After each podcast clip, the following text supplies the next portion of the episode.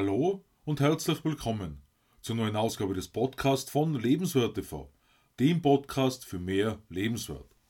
Mein Name ist Stefan Josef und ich freue mich, dass du in meinen Podcast hineinhörst, in dem wir heute über drei Bereiche sprechen, in denen wir für unseren Fortschritt einen Durchbruch benötigen.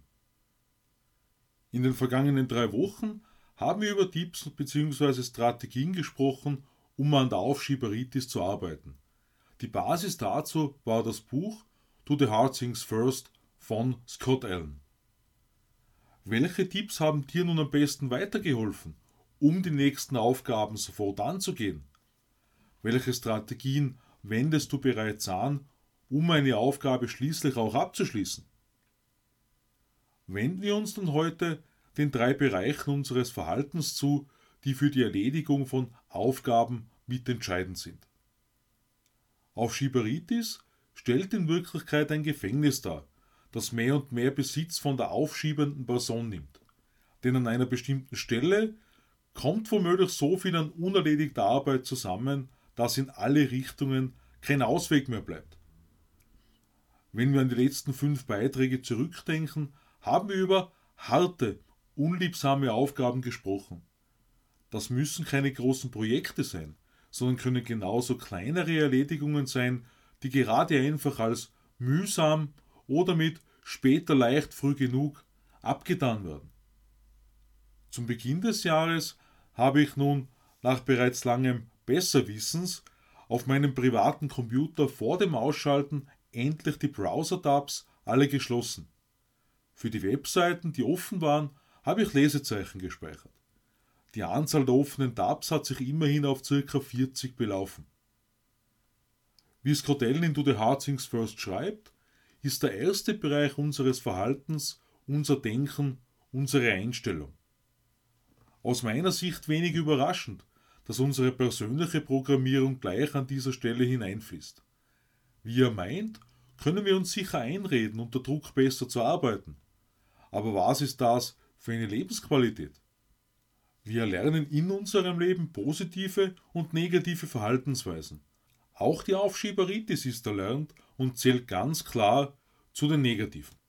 So wie ich das sehe, spielt unser Ego ganz klar die Komfortkarte aus, wenn es darum geht, Dinge zu tun, denn was wollen wir lieber? Bei einer Aufgabe eine sehr hohe Erfolgswahrscheinlichkeit oder lieber eine höhere Fehlerquote? Der Autor gibt zu bedenken, dass harte Arbeit an sich nicht das zentrale Problem ist, sondern vielmehr die Angst zu versagen oder sogar Erfolg zu haben. Dass wir mit Aufgaben nicht beginnen.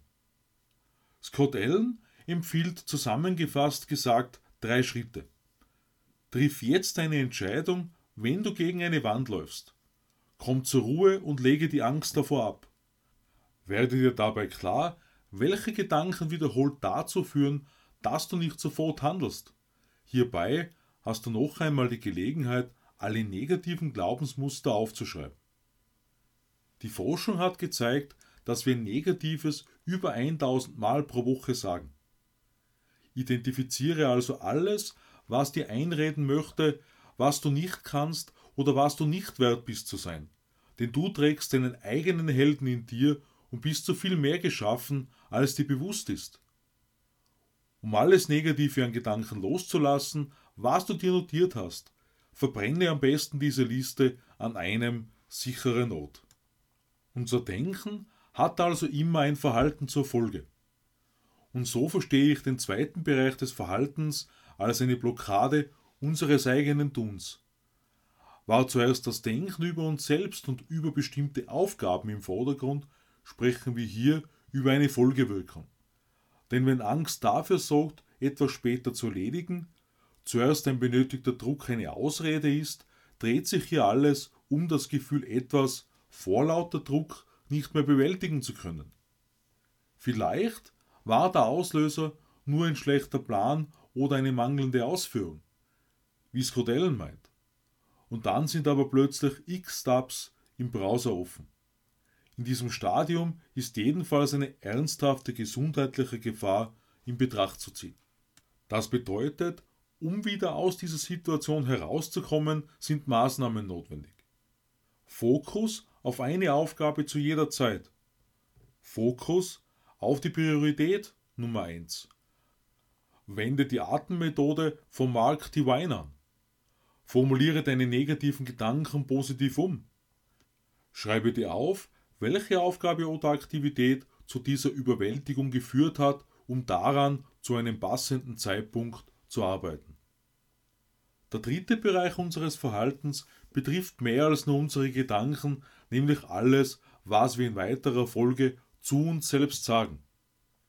Wir denken also nicht nur dieselben Gedanken über 1000 Mal pro Woche, sondern bestätigen uns diese negativen Gedanken noch selbst mit Ich bin.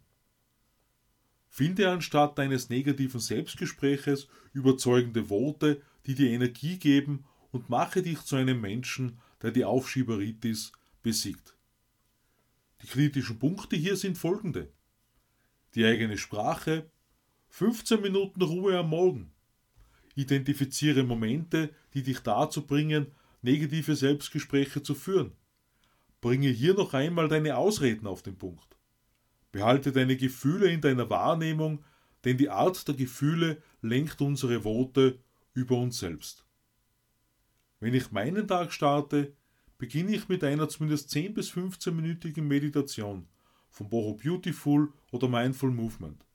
Dabei sind bereits Ruhe und positive Worte vereint, um mit positiven, wohlfühlenden Gedanken in den Tag hineinzugehen.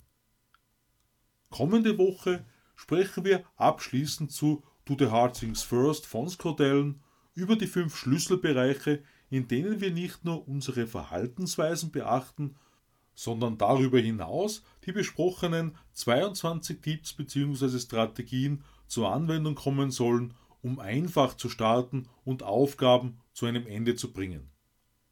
Ich freue mich über dein Abo meines Podcasts und lade dich ein, am Sonntag in mein neues Video auf Lebenswert TV hineinzuschauen. Ich wünsche dir bis zur kommenden Woche eine fortschrittliche Zeit. Alles Liebe, Stefan Josef.